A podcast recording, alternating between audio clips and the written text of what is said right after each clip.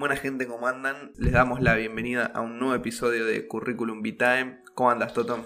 ¿Cómo va, gente? ¿Todo, ¿Cómo andas, Dante? ¿Todo bien? ¿Todo tranqui? Todo bien. ¿Sabes qué? Un- una de las cosas que, mm, que más me, me intrigaron, ponele, del mundo de, de la radio y del podcast es cuando se preguntan cómo andan. O sea, es como...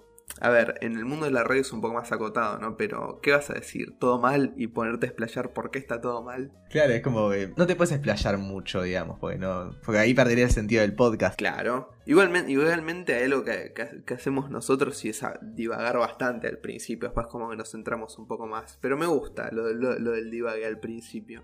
A mí me gusta porque también es como nuestro toque, tal vez, no ir de lleno ya de entrada con lo de nicho del podcast en sí referido, es como, nada, divagar un poco, que que ponerse en mood, digamos, y nada, para mí, no sé, está bueno. Pero a mí lo que me intriga, digamos, en tiempos de, de- de- de cuarentena, y te, te voy a ser sincero, es muy difícil no hacer esto no viéndote. Digamos, si nada, digamos, es posible hacerlo gracias a la tecnología, pero no- es difícil no viéndote porque, digamos, nos pisamos, va, yo siento que a veces nos pisamos, Sí. no hay, no hay como esas, se pierde esas señas. Que por más que sea todo, digamos, eh, auditivo, digamos, hay mucho, digamos, visual en el momento de hacer el podcast o inclusive en, en un programa de radio, ¿no? Digamos, como que se pierde esa parte. Sí, pero supongo que son cosas que, que las tendremos que, que ir aceitando. Porque parece que, que- que da para rato esto. No, obvio. Eh, está bien que el podcast es atemporal y que esto se puede estar escuchando dentro de tres años, cuando espero que, que estemos libres, pero en este momento estamos ahora, como dijiste vos, en plena cuarentena y parece que vamos a seguir durante... algún ¿Vos decís que mes. para mucho más? Y no sé. Yo siento que hasta agosto, septiembre puede ser. Y pero es un montón eso. Sí, sí y no, ¿eh? Digamos, para mí, para mí no es tanto. O sea, pará, acabas de decir septiembre y estamos a mayo. Agosto, septiembre. No, para, pero claro. El tema es que yo no- no- estoy como contabilizando a partir de ahora la cuarentena. Es como que de mayo a septiembre, agosto es como, bueno, nada. Pero el tema es que venimos desde marzo, tipo, así en No, este. yo no puedo creer todavía. Hace más de dos meses. ¿Y vos cuánto saliste? ¿Vos cuándo saliste más Yo o menos? ¿Cuándo salí?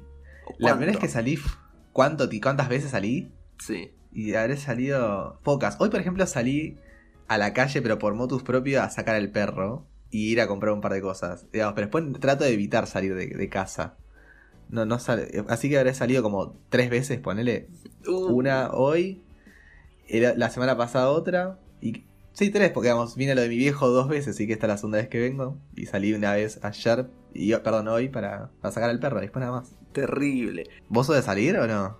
No, no, tampoco. Que, os ponele que hace... och- ¿Cuánto estamos? ¿70 días? ¿80 días? 60, sí, Ponele, 60 creo. 60. Ponele. Sí, creo que, que con 80 ya me fui. Ya, que- ya casi tres meses. Sí. No, no, dos. Em, habré salido dos días, literal. Y uno, y uno de esos dos días fue, o sea, para ir a la vuelta de mi casa. Literal, a la vuelta de mi ¿Qué fuiste, a casa. hacer, fue- qué fuiste a hacer una compra o algo? Sí, sí.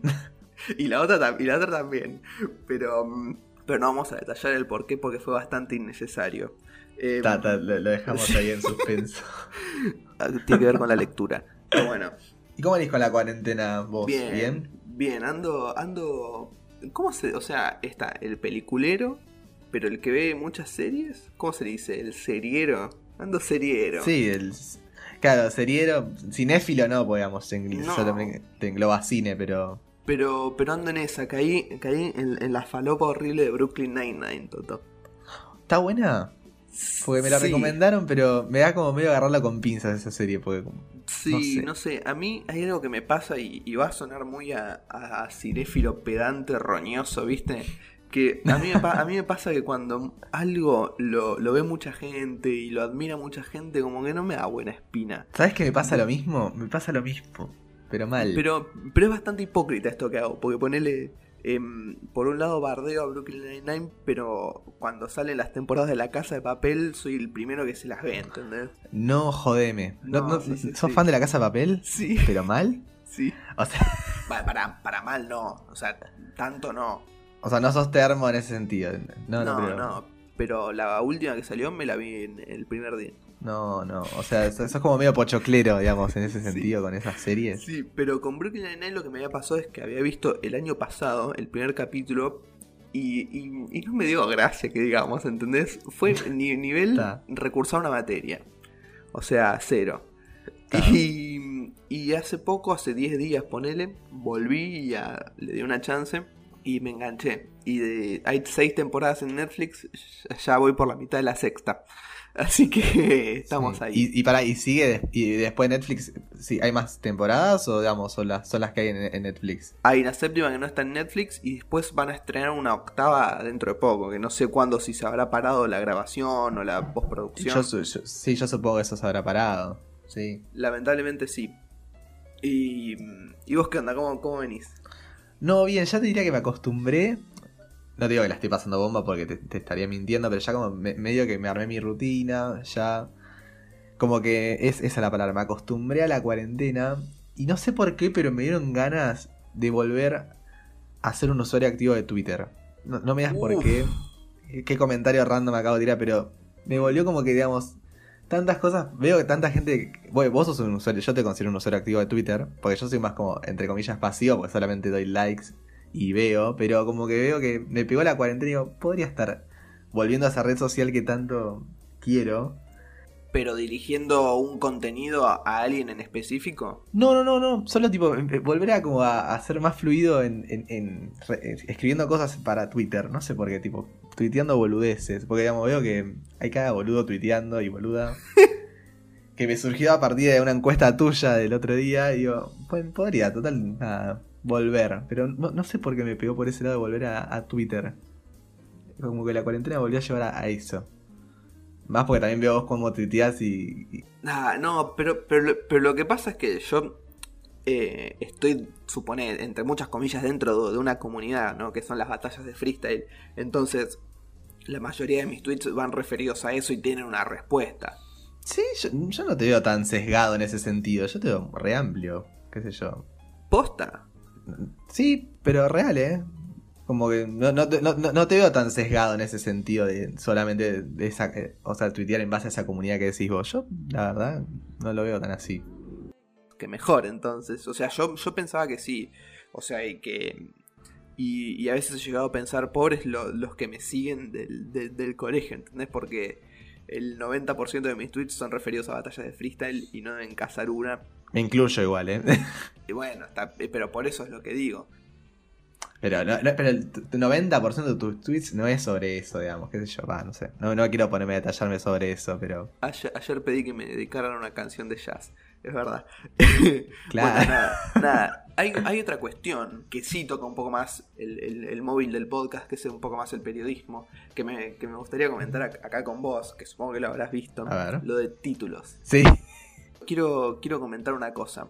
Ayer estuve viendo las estadísticas, en el hosting, las estadísticas del, del podcast, Sí.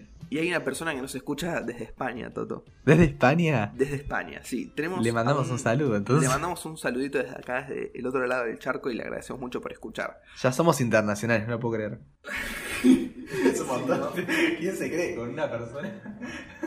Pero bueno, nada, yo lo digo porque pensé en recrearlo, pero como es algo tan de acá de Argentina, mejor, digamos, pasemos el audio y, y después explayemos. Me hace muy feliz ser tu compañera, te lo quería decir. Es importante que la gente lo sepa. Títulos. Bueno, lo que se ve en, en este video, primero hablemoslo sin tener en cuenta los otros videos que salieron. Lo, lo- lo que a partir de, de- de este video muestra es lo que venimos charlando nosotros dos en, en- en los pocos episodios que, que tiene este podcast, que es lo de el periodista robotizado, ¿no? Que no solo se robotiza para la audiencia, que mira fijo a la cámara y repite como, bueno, justamente un robot, sino que se robotiza a él mismo no pudiendo decirle a su compañera que la quiere también y, y que le hace feliz ser su compañera. Nada, listo, manda, manda títulos. Ahora, esto, hasta tener el segundo video, que hubiese quedado fascinante para tener un análisis un poco más exhaustivo que el que acabamos de hacer. Pero cuando volvió el, cuando vino el segundo, digamos, no volvió, cuando vino el segundo, ahí nos dimos cuenta de que estaba medio arreglado, ¿no? Escuchemos el segundo. Bueno, nos tenemos que ir, pero antes te quiero decir algo. Yo anoche no pude dormir. Yo no la estoy pasando bien. Te pido que me respetes. Te pido que me respetes. Porque la gente me pregunta, ¿es cierto no es cierto? Yo te pido que me respetes. Falta un minuto, yo estoy controlando el reloj. No sos solo un reloj en mi vida. Yo te digo que no estoy pudiendo dormir de noche, que no la estoy pasando bien. Quiero saber si en algún momento vamos a poder hablar de esto. Títulos. O sea, yo lo que quiero decir es que para mí, el, el primero, para mí, no sé si estuvo muy actuado. O sea, para mí, como que vieron que tuvo mucha repercusión. Y para el segundo, ya dijeron, bueno, busquemos audiencia a partir de esto, me parece. Esa es una, esa es una opción, pero no sé, es como muy raro. O sea, ¿Vos decís, ya, vos decís ya que ya el primero, ya decís que ya estaba como medio pactado eso? y pero Toto, imagínate, o sea, tu compañera te está diciendo que le hace feliz trabajar con vos y vos no le decís ni mu, tan, tan, no sé, de, de- Tal vez no piensa lo mismo. Pero, pero, pero hacerla quedar bien. No, obvio, pero ¿qué responderías? No sé, te, te descoloca también ese comentario al aire, te agarra, no está pautado ni nada, te descoloca, tal vez el chabón entró en crisis y dijo títulos y ya está. Como que salió de esa. Y tal vez no- ni siente lo mismo por ella, solamente es una compañera de laburo y, y ella Y- flasheó. pero no sé, pero por lo menos por caballerosidad de decir, bueno, yo también, no sé qué, vamos a los títulos. El chabón mudo y títulos, tío. O sea, un. Para mí se quedó petrificado, mal. ¿Decís? Sí, pero ahí, re, qué sé yo. Es un, es un adulto. Pero cada uno reacciona como reacciona. Bueno, en eso tenés razón. Sí, pero no, pero no, no fue solo un cumplido. Fue como, ah, te quiero un Sí, montón. la- sí, a ver, la verdad es que fue bastante intenso, ¿no? Es verdad, eh, en eso tenés razón. Pero reaccionar, hermano, por eso es que, es que pienso yo que, que- Pero también, ponele, ¿qué, qué, qué hubiese dicho? Gracias, yo también, títulos, listo. Y ahí ya- Y no sé si hubiese sido peor, ponele, tipo. Decir, oh, gracias, títulos, y como, bueno, lo minimizó todo el comentario. Creo que quedó, entre comillas, mejor parado diciendo títulos, sí, generó un meme que, que, nada, nos dio contenido a todos. Pero no duró mucho. ¿Y sabes por qué? Porque lo quisieron explotar. Quisieron seguir con, con ese segundo que pasamos recién y me parece que, que la cagaron un poco. Para mí, si hubiesen esperado un poco más, digamos, Y podía ser, podía ser, pero yo empecé a tener esta postura de, bueno, está actuado a partir de un tuit de, de, un, de, una, de un periodista que yo sigo que, que citó el fragmento del video y dijo, si así quieren ganarla al streaming, como dice eh, Martín Garabal, no es por ahí. No sé, es como, es como que para mí quisieron hacer una movida en redes, de, de darse bombo ellos y de, y de quedar, eh, quedar en esa cuando para mí nada que ver. Para mí no sé si la competencia va más contra las redes, ¿eh? Para mí, eh, más que nada porque hoy en día, se ha, eh, se ha visto como un incremento en, la audiencia, digamos, de la televisión por cable. Creo que, digamos, buscan más, buscar atraer a, a los televidentes que están, por ejemplo, con C5N u otros canales a que vean TN. No sé si tanto con la gente de redes, Ah, me parece a mí. Y sí, y más que nada también porque ahora hay una disputa, digamos, que, por ejemplo, digamos, hay como que se está viendo mucho más el contenido, por ejemplo, de Telefe y no tanto del 13, entonces están buscando atraer el contenido hacia ellos de alguna manera. O sea, la gente del grupo Clarín está muy preocupada porque la audiencia está cayendo en ellos y la gente está viendo otros canales. Y para mí no sé si tanto va por el tema de redes, sino bueno, veamos TN para ver qué pasa con, eh, con ellos dos y dejemos ¿Decís? de ver C5N. Para mí sí, para mí va por ahí, me parece. O sea, yo la pensé en un, en un momento, digamos, para hacer el- lo que vos decís, pero me parece que después leyendo un poco más de que el grupo Clarín en cuanto a, a lo artístico y televisivo está bajando un montón, creo que buscaron por ese lado, me parece, incrementar la audiencia. No contrayendo otras redes. Pero yo creo que eso es más una cosa de, de gente de, de nuestra edad y más chica, ¿no? La de shipear a Rodolfo Barili con Cristina Pérez, ¿viste? Es más de nueve. Yo no sé si, si a mi vieja a la hora de. Y pero, de- pero por eso ahí lo tenés, entonces como que está Cristina Pérez y Rodolfo Barili en Telefe, digamos, están buscando tal vez una dupla para, para TN y que vea más gente TN en ese sentido. pero creo que lo de Rodolfo Barili y Cristina Pérez, o sea, ya no estamos yendo re por las ramas, pero no importa. Fue, fue- creo que, entre comillas, triunfó porque fue, fue totalmente producto de la audiencia la que se inventó el shipeo. No de, de ellos mismos motus propios de decir, bueno, vamos, hoy puede ser, hoy puede ser que se hayan enterado de, de todo esto y lo fuercen un poquito más. No, y joden también ellos mismos. Bueno, por eso, pero, pero había una base. Ya de- eh, desde, esto, desde esto se nota que lo, lo están queriendo hacer para, bueno, atraer más gente desde ese lado, desde lo más personal, ¿no? De decir, uh, ahora qué pasa con estos mientras tiran la, la, la ráfaga de noticias. Pero bueno, y después no, o sea, e- ella sa- después salió en otro programa a contar un poco esto, a recrearlo con el conductor de ese programa. Horrible. Y, y- y- y si te das cuenta, ya como que fue uno de, los de los memes que, que, que duraron poco, ¿no? Yo, yo esperaba al menos cuando salió el primero que se siguiera diciendo lo de títulos, títulos, títulos, y fue como que quedó en la nada. Un poco como el nefasto obvio de El Hoyo, ¿viste? Claro, sí, ¿Vos re. te lo cruzaste ese, el del obvio? El del hoyo, sí. eh, vi la película y. también agotadísimo, pero. No, malísimo. Igual digo que caí en esa semana en que todos lo usaban, lo usé yo también. Vos el bastante, obvio. Sí. Sí. no te voy a mentir. Pero por lo menos no caí con la que ocurrió recién de Instagram. No, no lo uso más, no lo uso más. No caí con la de Instagram, por ejemplo, que ocurrió. Uh, Lo del cambio de Instagram. Ayer veía un tweet. Vos lo jodés al docente con que no sabe usar Zoom, pero caes en la pelotudez Sí. del nombre de Instagram. Y es real. Es verdad. Hermoso, hermoso. Pero yo digo, hay gente, lo, lo des- lo decía Ramita, ¿no? Hay gente que realmente piensa que estando en su propio Instagram puede llegar a cambiar el nombre de otro. O Eso sea, es muy loco. No lo sé. peor es que sí, porque ocurrió. O sea, digamos. Claro, ocurrió. sí, hay un montón de gente. Y me preocupa que gente que yo conozco lo haya hecho. Me preocupa. ¿En O sea, como- serio? No amigos, pero gente que yo conozco. Nadie en mi entorno, pero con gente que co- conozco que he compartido cursos y demás. Tipo. Ay, no. O sea. Salí de ahí, rey. Claro, un poquito, tipo, no sé, un poquito de. No sé, sentido común. ¿Qué sé yo? Sí, no, no, no. La, la verdad que. Bueno, igual el que, el que armó este bulo fue muy inteligente. Pero la verdad que. O sea. Para mí ni él se la ni él se la cree, para mí. De la que, que la gente haya sido, no, no quiero insultar a la gente, pero haya sido tan eh, ingenua en ese sentido. Para mí no- ni él se la creyó, ni pensó que iba a tener. Debe estar tirado en su cama ahora mirando al, al techo diciendo qué hermosa esta creación y disfrutando por los próximos 14 días cómo la gente va a estar así. Pero bueno, ¿te, te parece ir entrando en, en materia Vamos, vamos a lo que. a lo que nos compete? Bueno, como, como se puede ver, como se puede apreciar en el título de, de este episodio de la plataforma de podcast que más consumas eh, personas que nos escuchan, hoy vamos a hablar sobre Tom Lupo, una persona muy asidua a los medios, a la radio específicamente, que, que dejó el mundo terrenal el 4 de, este mismo mes. Así que desde acá le, le hacemos un pequeño homenaje desde Curriculum Vitae.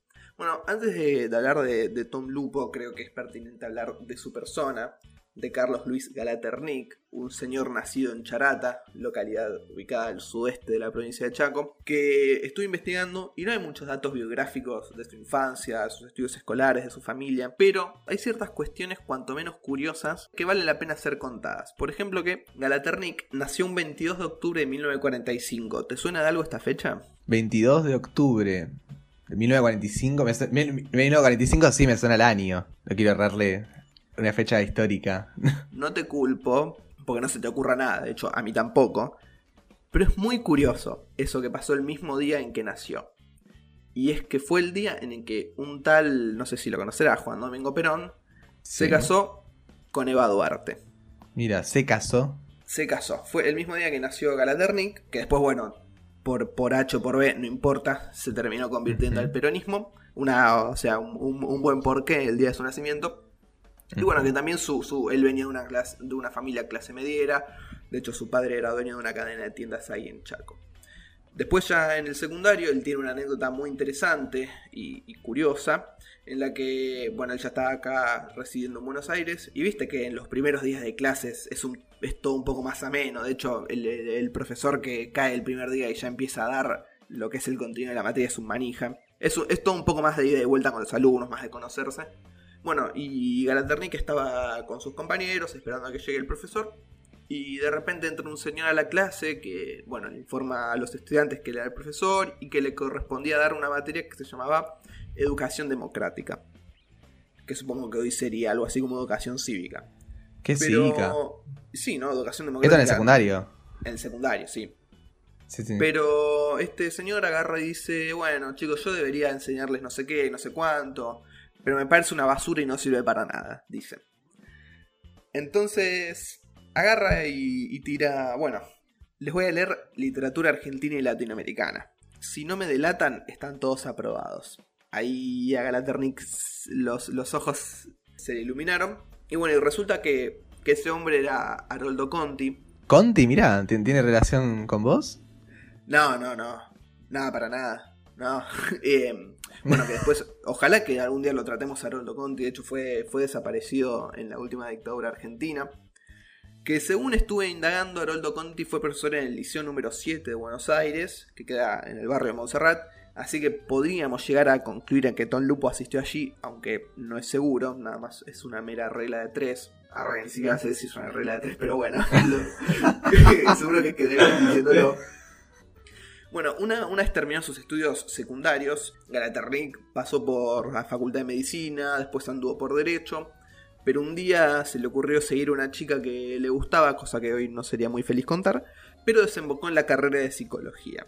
No se puede precisar, eh, bueno, de hecho la descartamos que haya sido la Universidad de Buenos Aires, porque Galaternik en el año 79, bajo su nombre real, eh, publicó un libro de poesía y psicoanálisis llamado Palabras bajo la Esfinge y según vi en internet, la Facultad de Psicología de la UBA abrió en el 85 o el 84, así que... O sea, ya la uva no está descartada. Y la podemos descartar. En los años 80, a principios de los años 80, él trabajaba en una empresa como gerente de relaciones públicas y en otra como redactor publicitario, o sea, hermoso. Pero no es todo. Y acá hay algunas incongruencias también con respecto a los años, porque él en una entrevista dice que en el 82 se encontraba editando una revista feminista llamada Alfonsina, que en honor a Alfonsina Storni, una poetisa argentina alucinante. Pero bueno, en- fijándome en, otros, en otras páginas de internet, esta revista la creó María Moreno en el 84, así que hay... Igualmente tampoco eh, la diferencia de años es, tan grande, así que es por ahí. Y también en- por esos años se encontraba editando una, una revista cultural llamada Twist y Gritos, haciendo clarísima referencia a Twist and Shout del tema de los Beatles. En, en ese primer año mencionado, o sea, en 1982, a Carlos lo llaman desde un programa de radio llamado Submarino Amarillo para una entrevista, un programa que recién estaba empezando, que de hecho participaba Marcela Feudale, conocida como la enana Feudale, por, por menos para nuestra generación por cagarse de risa en el programa de Tinelli. Reidora del de Showmatch. Queda mejor, ¿no? Reidora. Tiene que cagarse de risa. Bien. No, pero creo que se dice así, ¿eh? Reidora. o Reidor. Me parece. Obviamente ha- habrá hecho más cosas, de hecho, bueno, ser partícipe de Submarino Amarillo. Bueno, ahí parece que Carlos le cae simpático a los productores. ¿Y tú qué? El sueño de cualquier pibe comunicador o comunicadora que le ofrecen su propio espacio en el programa. Hermoso. Bueno, ahí no pude encontrar coincidencias entre lo que se relata, relata él o se relató, y es que este móvil iba a ser en principio de fútbol, o en otros lugares encontré que iba a ser directamente de música, pero bueno, y es que ahí en esa, ya a punto de arrancar, el productor lo agarra y le dice, che, Carlos, ¿por qué no te pones un nombre rockero para la columna? Entonces ahí Carlos inconscientemente se le cruza a su escritor de rock favorito, el periodista que espero que algún día tratemos en el podcast, eh, fundador, bueno, uno de los fundadores del el nuevo periodismo que es Tom Wolf. Se le agarra un chispazo de italiano en el medio y ahí dice Tom Lupo. No, porque lupo es lobo en italiano, wolf es lobo en inglés, así que una buena combinación. Mira. Bueno, ahí nace el Tom Lupo Show, donde se encargó de difundir el material de, eh, de gente y de grupos que hoy tenemos recontra sentados como muy cracks en lo que es el rock nacional, como bueno, Alerta Roja, Los Ratones Paranoicos, que de hecho a estos fue el mismo Tom Lupo que los hizo debutar en la radio, Los Fabulosos Cadillacs, Sumo, Los Redondos, Soda Stereo, una bomba. O sea, Y bueno, pasaron todos. y bueno, y fue él mismo quien, quien se encargó de, de darles difusión en su programa o en su columna. Bueno, lo, lo que vino después fue toda una bola de éxitos. De hecho, eh, Tom Lupo fue pionero en llevar móviles a los recitales. Hoy es casi obligado que los periodistas vayan a recitales, a conciertos, porque no a batallas de freestyle. Pero el primero que lo hizo acá en Argentina fue Tom Lupo. Bueno, Mira, ¿el primero? El primero, exactamente. Mira. Bueno, en, en esa también logró entablar una gran amistad con músicos como Luca Prodan. De hecho, hay un video de él en el, en el backstage de obras, si no me equivoco, en el que charlan un poquito ahí. Pero bueno, él después actuó en- tuvo algunas apariciones en películas, editó dos discos, condujo programas de televisión. Que déjame decirte que uno de ellos fue eh, Medios de Comunicación, en el que también participaba Oscar Steinberg, el semiólogo más importante del país, y por caso profesor de mi madre en dicha materia hace ya varios años cuando ella cursaba comunicación social. Así que nada, este- este- esto, esto lo agregué por, por vanidad, ¿no? Em, Ah, está bien, dato de color, está bien. un dato que no importa a nadie, dirían las chicas, es un crimen. No. Bueno, em, bueno, Tom Lupo también estuvo a cargo de ciclos de lectura de, de poesía en el Centro Cultural Recoleta, que el año pasado volvió a abrir y que hoy en día también, bueno, como es un centro cultural, recibe mucha movida musical joven. Entre ellos Cultura Rap, que es la competencia under más importante de freestyle acá en Argentina, que suponemos que a Tom le hubiera encantado conocer, ¿no?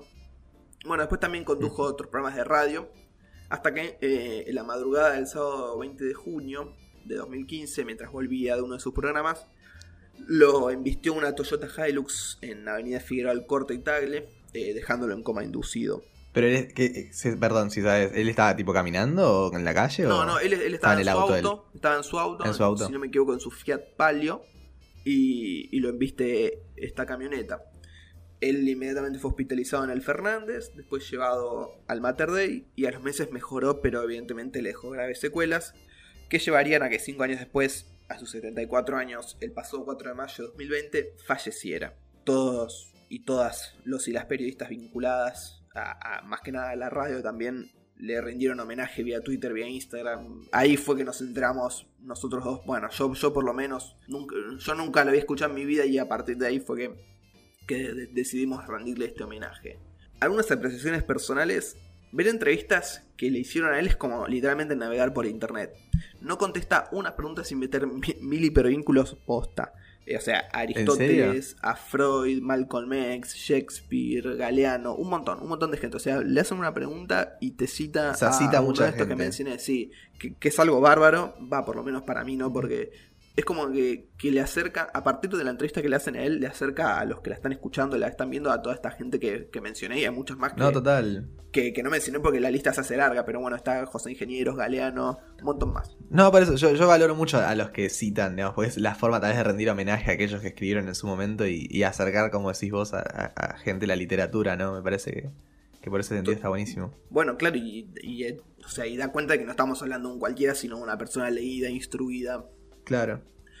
Por otra parte, también un, dato que, que él era un hombre de, radio, de hecho, todas las, todas las notas que se hicieron en homenaje a él, digamos, es Tom Lupo, coma, un periodista de la radio, un poeta de la radio, todo referido a la radio. Cabe destacar que él fue uno de un fuerte defensor de la ley de servicios de comunicación audiovisual, a.k.a. ley de medios, que entre obviamente otras cuestiones estipulaba que toda la música que se pasaba en un programa de radio, el 30% debía ser nacional y de ese 30% la mitad debía ser de producción independiente. O sea, tenemos a Tom Lupo no solo como un divulgador de la cultura nacional, en, en- en- en lo espiritual también, sino como, como de los hechos. O sea, él defendía esta ley de medios. No, y reivindicar también el laburo de mucha gente que tal vez, digamos, nada, es un trabajo, ¿no? Y hay gente que, digamos, tendría que... Y también para potenciar también la industria nacional, por, por otro lado. Y fue, y fue algo que hizo con el, con el diario del lunes, para nosotros es fácil. Porque antes a las bandas que mencioné, Soda Stereo, Sumo, eh, Los Redondos, Los Ratones Paranoicos, es toda gente que, que no se conocía en ese momento y que Tom Lupos les dio un espacio en su programa y se lo alcanzó a mucha gente. Y bueno, hoy en día nosotros que no vivimos esa época, como dije antes, ya la tenemos recontra sentada, pero hubo un momento en el que, en el que no fueron nadie. Y Tom Lupos fue el que se encargó de, de darles un nombre. Obviamente, ellos con su buena claro, música eh, falta, también. claro, dar- darles un espacio, digamos, para que muchos más se puedan llegar a conocer. Exactamente. Eh, revisando su, su biografía y tal, podemos darnos cuenta que es un tipo que ofició y trabajó de todo. Publicista, poeta, escritor, psicoanalista, periodista. Y él era consciente de eso y cuando se lo preguntaban él siempre contestaba con una frase muy linda. Y él se definía como un simple obrero del lenguaje que intentaba difundir la cultura nacional. Y ya frase, está, ¿eh? hermoso. Ya está, te cierra por todos lados. Claro, ya como que, ¿para qué hacer toda esta introducción si, si ya te lo resume él de esa forma? Como ya, ya mencionamos antes, Tom Lupo nos fue completamente ajeno, por lo menos a nosotros dos, y lo que decidimos hacer con Toto es darle una pequeña parte de este espacio a alguien que sí lo vivió y de hecho yo no lo sabía, pero tiene una anécdota personal muy interesante, que es un amigo mío y un hashtag colega que se llama Esteban Chiacho, un periodista y también muy, muy ferviente de los podcasts. De hecho, tiene uno que se llama ¿Quién te conoce? En el como que indagan sobre la biografía de, de ciertos políticos. Y es muy interesante posta porque le ponen muchísimo amor y muchísima onda. Bueno, le, pedimos a Esteban que, que nos diera un poco su apreciación personal sobre Tom Lupo.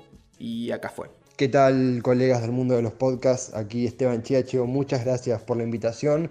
Movilizado, conmovido por la reciente partida de Tom Lupo. Pensarlo es bucear en un universo enorme. Está el Tom Lupo psicoanalista en el mundo de, de la psiqui, su, su primera carrera, su carrera académica.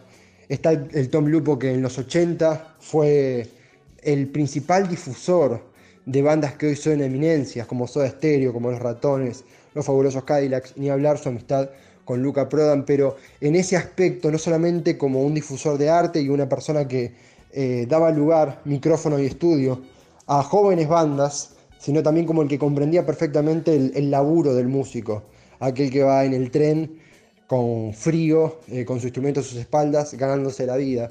Y él, mediante la radio, comprendió perfectamente lo que tenía para darle a todos esos chicos jóvenes y chicas jóvenes que estaban transitando aquellos tiempos de primavera alfonsinista, como así se le llama. El Tom Lupo que con una admirable profundidad y facilidad, dos términos que a veces son opuestos, te enganchaba al mundo de la poesía hasta su último laburo, El pez náufrago, que salía a las noches del Plata y con una lectura de poemas muy, muy profunda, atrapante y que acercaba tanto a gente muy joven como a gente, por así decirlo, de la tercera edad, de todo el rango etario. El Tom Lupo que luchó por los derechos humanos mediante el arte, bueno, con la poesía, con la propia música, difundiendo revistas eh, disruptivas en tiempos de dictadura, aportando a muchísimas causas culturales que fueron los pilares para la cultura que incluso tenemos hoy.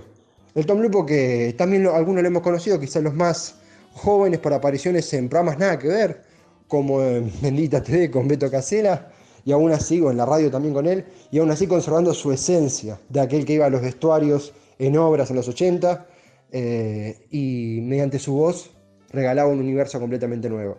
En lo personal, mi, anécdota con él y, que rememora una de las tardes más felices de mi vida fue cuando lo busqué en la guía telefónica con su nombre verdadero que le robé a Wikipedia, Carlos Galaternic, eh, porque tenía ganas de saber más de él, de entrevistarlo para una emisión que tenía hace muchos años que hacía desde mi casa. Y para mi enorme sorpresa me atendió el teléfono eh, y tuvimos una charla hermosa con una apertura que me sorprendió muchísimo eh, para él, hacia un desconocido como yo. Y charlamos de música, de arte, charlamos de un montón de cosas interesantes y aprendí mucho escuchándolo, como siempre.